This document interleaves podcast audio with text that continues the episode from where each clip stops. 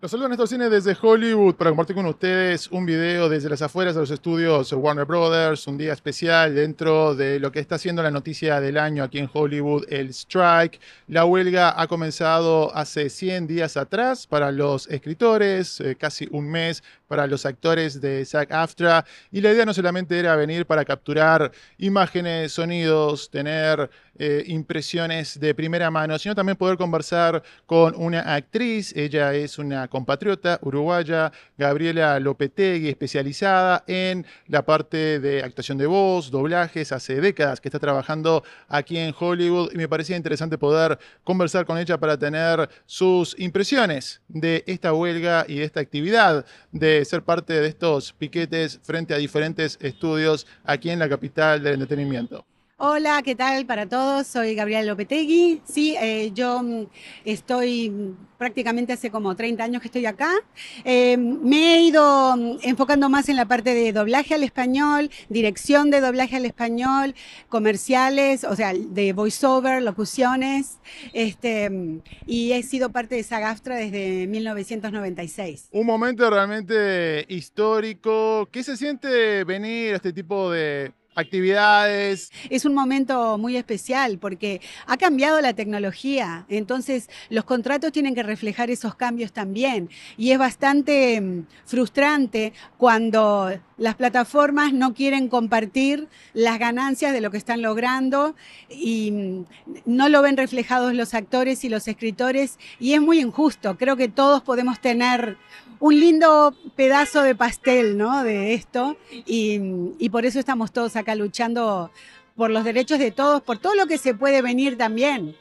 Em, estaba, eh, una amiga me estaba comentando que había recibido una audición en donde le especificaba, no sé si era de Unión o, no era de la Unión, pero que especificaba que, em, eh, que tendrían derechos sobre todas las plataformas de ahora y lo que pudiera aparecer en el futuro.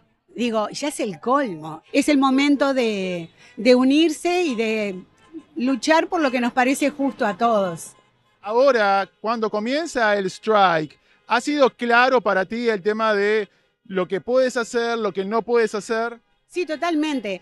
SAG nos dio unas listas específicas de los proyectos que sí podemos hacer y los que no se pueden hacer. Pero aparte, este es un contrato que compete a mm, series de televisión y cine y creo que documentales, eh, no es el de comerciales. Y ahí es en la parte en la que yo me he movido más. Eh, principalmente todo este tiempo. Entonces, comerciales, doblaje, eso está permitido. O sea que no, no me está afectando tanto, pero definitivamente actores que eh, he leído, a cada rato veo artículos de actores que contaban que en septiembre empezaban con un show en determinada plataforma y ahora nada, y hay otros que, sí, que no solamente actores y escritores, pero todos los demás equipos que que hacen un show, ¿no? Los, los, técnicos, eh, la comida, eh, todo, todo lo que gira detrás se ha visto afectado.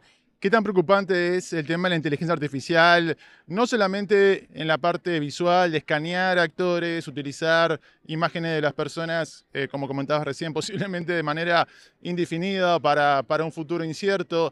A ti en particular, que te has especializado principalmente en la parte de actuación de voz, eh, voiceover, realmente está dando pasos agigantados. ¿Qué tanto te preocupa y qué tan importante es regular todo eso? La inteligencia artificial no va a desaparecer, pero lo que, lo que se pide es que los contratos protejan al, actor. No puede ser que mm, piensen que pueden, que pueden hacer un registro de mi voz y después usarla eh, por los siglos de los siglos, sin que yo perciba regalías o sin que yo siquiera me entere qué tipo de mensaje están promocionando para mi voz, porque de pronto yo puedo no estar de acuerdo. ¿Qué has sentido cuando escuchas o lees a los CEOs de estos conglomerados, evidentemente todos ellos multimillonarios, responder de una manera tan fría, minimizando, descalificando de alguna manera las, las demandas de, de Sagaftra, de los escritores también? Están tan como alejados del día a día del trabajador, porque en la realidad Astra vos lo sabés ya, ¿no? Dicen, ese 1% que lo vemos viviendo una vida increíble, es solo un 1% de la membresía, el resto somos working actors. Este, y yo creo que no, es una mezcla de ambición, con arrogancia, con creer que yo no, que pueden tenernos, eh, que nos pueden tener así, que vamos a estar desesperados por trabajar. Este, y bueno, la manera de demostrarlo es saliendo para que vean que los tiempos cambian, ¿no? A lo largo de la vida ha sido así. Si miras la historia, lamentablemente ha sido así. Los tiempos han cambiado cuando la gente, la gente que el grassroots salió y protestó y exigió derechos. Ojalá que se pueda volver a dialogar, eso es lo que espero, porque estamos perdiendo todos. Quizás ellos no lo piensan ahora, pero de pronto ellos también van a empezar a perder. ¿Eres optimista también con respecto a la unión que se va a mantener entre los actores? Hemos escuchado algunas voces un poco cuestionando si eh, es la mejor medida hacer, hacer un strike. Eh, se, habla también de tal vez algunos actores que no forman parte de esa GAFTRA, considerando eh, trabajar para los estudios, algunos escritores también.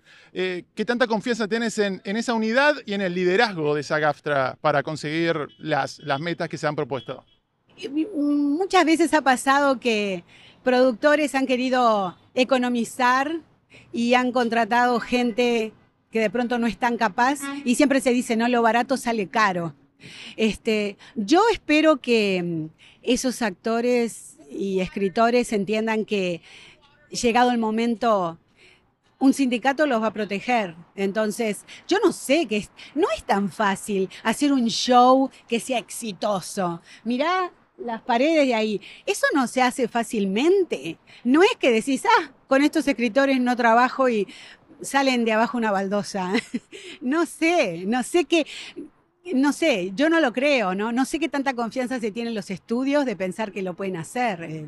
Pero como te digo, eh, los sindicatos han logrado a, lo largo de la historia las mejoras para los trabajadores y yo sigo confiando en eso y tengo confianza de que se puede llegar a, se puede llegar a una solución. Eh, no tengo idea, no conozco a ninguna, no he estado con ningún actor que me diga que no está de acuerdo con esto, todavía. No me ha pasado. Muchísimas gracias por, por tu tiempo, mucha suerte. Muchas gracias, gracias a todos. Y bueno, esperemos que la próxima vez que nos encontremos sea para celebrar.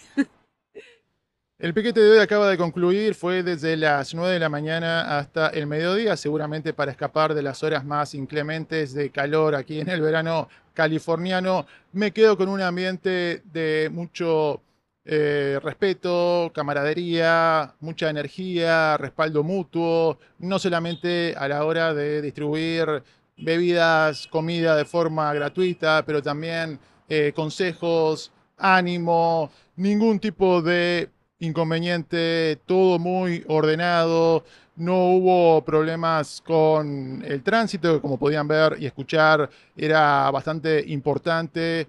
La parte de seguridad de los estudios muy tranquila, así que me quedo con esa impresión positiva de ver gente unida por lo que cree, luchando por sus derechos de una manera ordenada y ojalá que puedan llegar a un acuerdo entre las diferentes partes, porque al final del día creo que todos salimos perdiendo cuando no tienen la oportunidad los artistas de hacer su trabajo de una manera digna y justamente remunerada. Seguiremos cubriendo muy de cerca lo que pase con esta noticia del año, el strike de Hollywood en el canal. Los invito a seguirme en las redes sociales buscándome como Néstor, sin entender que el video suscríbanse al canal activando la campana y dejen su comentario porque la conversación cinéfila aquí que es lo más interesante. Hasta la próxima. Chao.